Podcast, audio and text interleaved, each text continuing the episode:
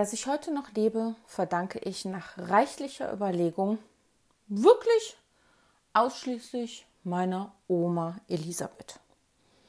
Meine Oma Elisabeth musste sicherlich ständig ein paar Engelke um den Himmelken mit ein paar Plätzchen bestechen, damit diese ihre Flügel schützend über mich ausbreiten. Einer dieser Flügel musste aber auch mit ziemlicher Sicherheit mal wieder so ein Engelken lassen, als das Knübelsblach und ich auf den Dachboden ihres Hauses mal wieder unser liebstes Spiel spielten, nämlich Ausreißen. Es ging ja soweit erstmal alles gut.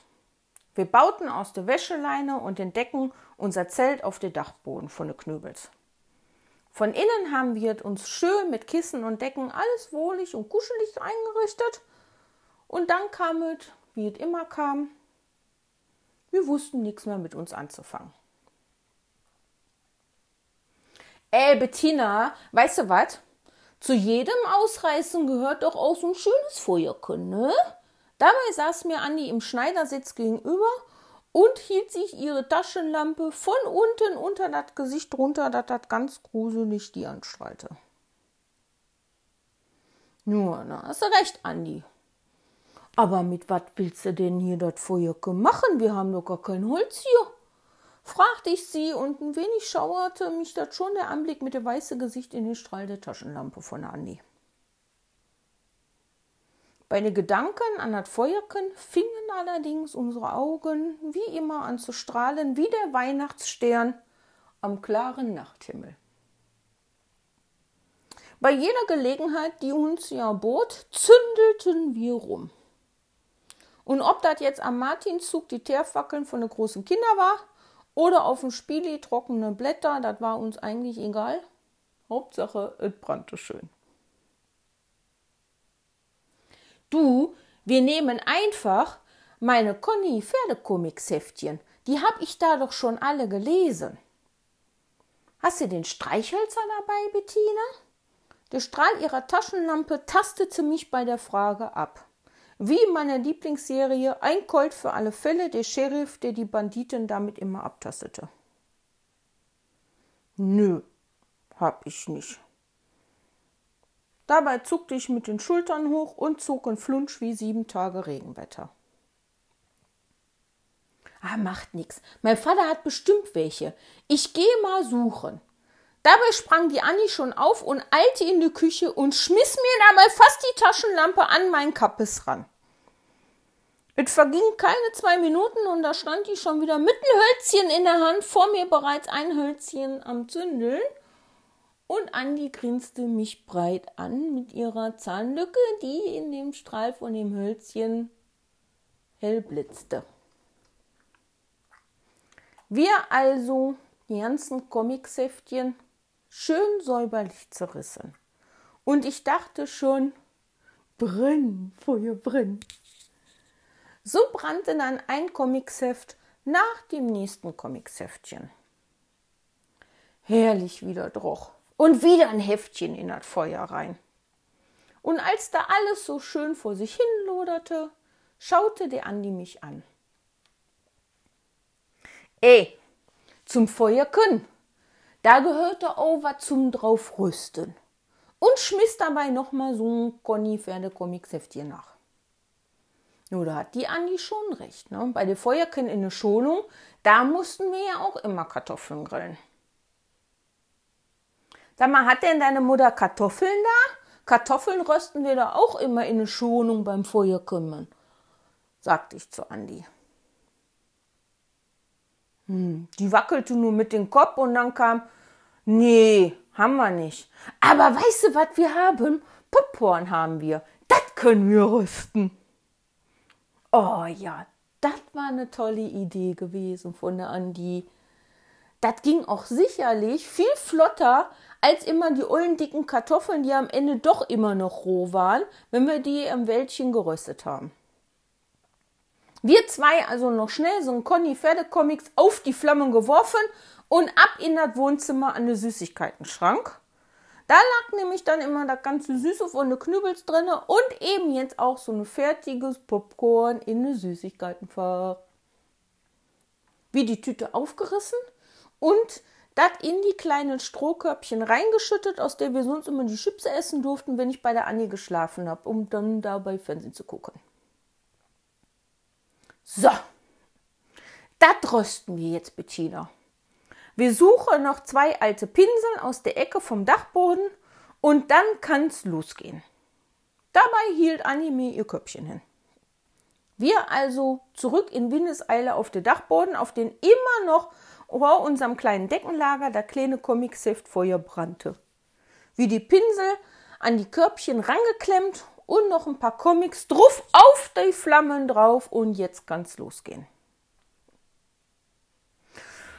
Nun, da das losging, das kann man wohl sagen, denn die Körbchen fingen sofort Feuer und mit den Körbchen natürlich auch die Pinsel und an denen dann noch das Spiritus klebte von der Saubermachen von den Pinsel.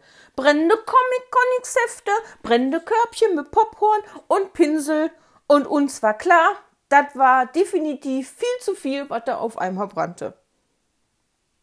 Andi, das brennt alles, schrie ich sie an. Dabei flog bereits Funken über den Stapel Altpapier der WAZ von Annis Papa und zack brannte der Stapel der alte Zeitungen. Funken sprangen auf den Stapel der Kreuzworträtselhefte von Annis Mama und diese wiederum steckte unser Deckenzelt mit dem Feuer an. Wir müssen die Flammen ersticken! Schmeiß die Decke auf das Feuer, Bettina! rief Andi, während sie mir eine Decke rübergeworfen hatte. Ich haute die Decke auf den bereits brennenden Stapel, während Annie versuchte, das Altpapier unter Kontrolle zu bekommen. Der Rauch kroch uns beide in die Nase, wie damals bei der Kommunion der Weihrauch in der Kirche. Und als wir auf einmal ein hörten, nebelte sich alles ein. Da stand Andrea, ihre Mama, mit dem kleinen roten Feuerlöscher vor uns und nebelte alles komplett ein. Mann, was waren wir froh, die zu sehen. Die sägte kein Wort und stand nur da, in der Türe zum Dachboden. Wir ließen unsere Decken fallen, mit denen wir versuchten, ja das Feuer zu ersticken. Und ihre Mama stand da im Buntfaltenrock in der Türe und sagte kein Wort und ging nur einen Schritt zur Seite. Mama, wir wollten doch nur ausreißen spielen und was Popcorn rösten, sonst nix. Und dann fing irgendwie alles an zu brennen, da können wir überhaupt nichts für.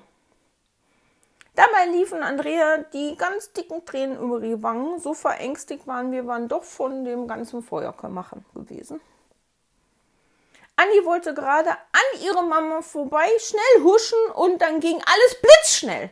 Die packte Andi hinten in den Nacken und mich bei der Armen und zog uns zusammen in die Küche rein.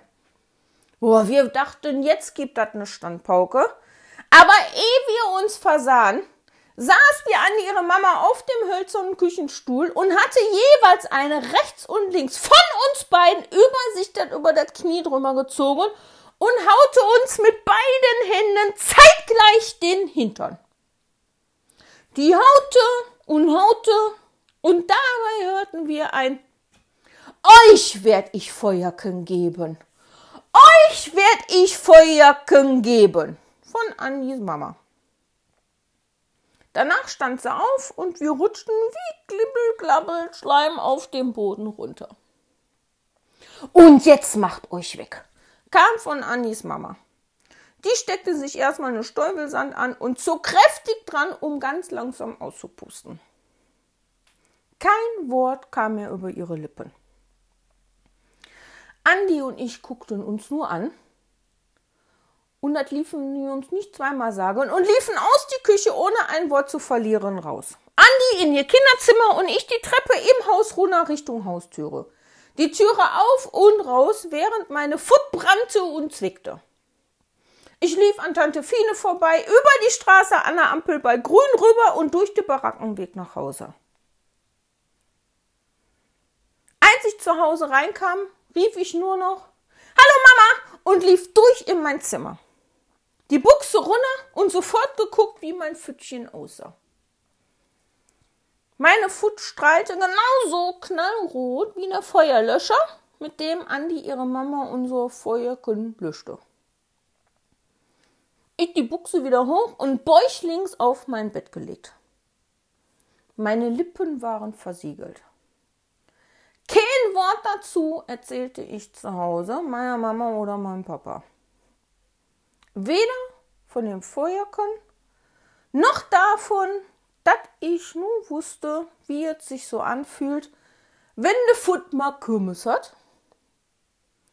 Das Risiko auf so eine Zusatzrunde Kirmes wollte ich nicht eingehen. So lag ich also bäuchlings auf meinem Bett mit rot brennender Foot und mein Schutzengel, der hatte meinetwegen wieder ein Flügelchen weniger gehabt.